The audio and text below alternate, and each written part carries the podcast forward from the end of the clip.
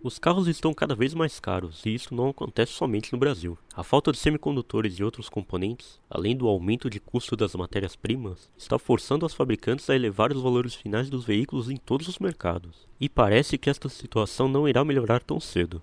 Luca de Meu, o chefão da Renault, deu uma entrevista ao jornal espanhol Expansión e foi categórico ao dizer que os preços vão subir ainda mais nos próximos 12 meses no mercado global. O CEO da marca francesa afirma que as fabricantes de chips estão elevando os preços do componente, aproveitando a escassez, o que acaba sendo repassado para o consumidor. Muitas empresas e analistas acreditam que o fornecimento dos componentes só deve retornar a um nível normal em 2023. O problema não está só na falta de semicondutores. Muitas fabricantes estão lidando com o aumento dos preços nos custos do aço, gasolina, energia, cobre e alumínio. Junte esta situação com as constantes paralisações das linhas de produção e a queda nas vendas, e o cenário está pronto para que as marcas apostem em modelos mais caros com uma margem de lucro maior.